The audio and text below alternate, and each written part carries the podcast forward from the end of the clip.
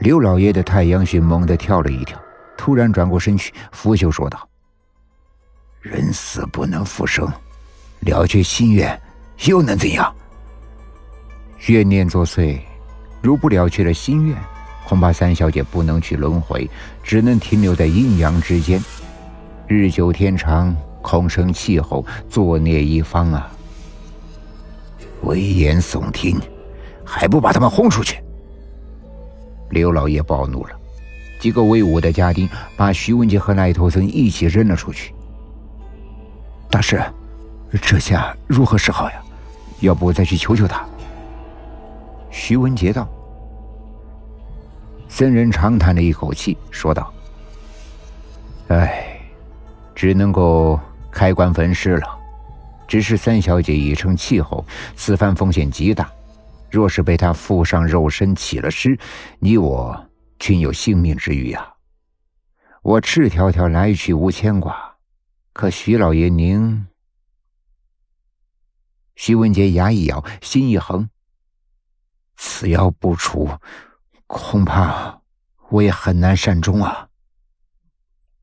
初六的那天，艳阳高照，一早，徐家就在三小姐的坟边立起了柴火堆。待到午夜三刻，赖头僧一声令下，几个壮硕的家丁撬开了三小姐的棺材。那三小姐皮肤雪白，吹弹即破，红艳艳的嘴唇上像涂了胭脂一般栩栩如生，丝毫没有腐烂的迹象。突然，一个人尖叫了起来：“指甲，指指甲！”循声望去，只见三小姐的袖筒里。突然生出了青色的指甲，嘴角也隐隐的露出了獠牙。赖头僧从怀中取得了一张黄纸，喝了口酒喷上去，口中念念有词，然后一下子贴在三小姐的脸上，那獠牙和指甲缩回去了。太师，点火。三小姐的尸身被抬上了高高的柴火堆，火由下而上的燃烧了起来。正当大家松了口气的时候，一个浑身雪白的小孩闪电般的从坟里窜了出来，一面跑一边哭着喊娘。徐文杰倒出了一口冷气，这小孩的模样，活脱脱的和他一个模子刻出来的呀，但那双眼睛却是像极了凤喜。那小孩像只灵巧的猴子一样窜上了柴火垛，一把揭掉了盖在三小姐脸上的黄纸。小孩接触到黄纸的一瞬间，浑身燃起了蓝色的火焰，没一会儿就烧了个精光。事情发生的太快了，赖头僧赶紧从怀里又掏出了张黄纸，口里刚喊了一口酒，三小姐的尸首便直愣愣的站了起来，朝着赖头僧扑了过来。青灰的指甲深深地嵌入了赖头森的脖子，他的两只眼睛夸张地鼓了出来。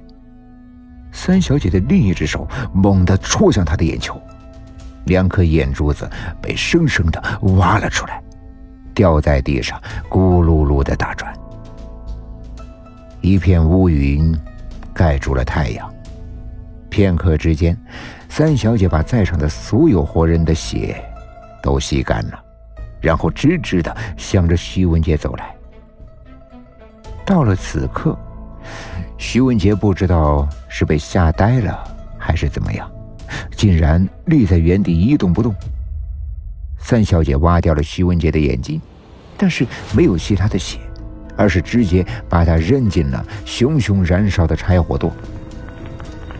第二天，刘府一整天没有开门。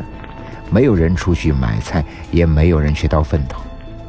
这样接连了几天，一天夜晚，有人看见刘府的上方有许多白色的雾气在四处乱窜，并且隐隐有腐烂的味道从里面散出，于是便报了官。待官府的人撞开了刘府的大门，才发现满地都是尸体，在正屋的房梁上齐刷刷地挂着刘家老小。而且他们均被挖去了眼睛，吸了血，排成一排，跟纸人一样，随风飘荡。徐家和刘家的辉煌从此落幕。从那以后，太阳落山之后，没有人再敢出门，因为经常有晚归的人被吸干了血，挖了眼睛丢弃在路边。后来，官府经过高人的指点，建起了一座宝塔，才压住了邪魔。很多年过去，一个被烧得面目全非的瞎眼人出现在了唐河县。只要给他个馍馍或者是一碗劣质酒，他就会给人们讲一个叫做“金丝楠木”的故事。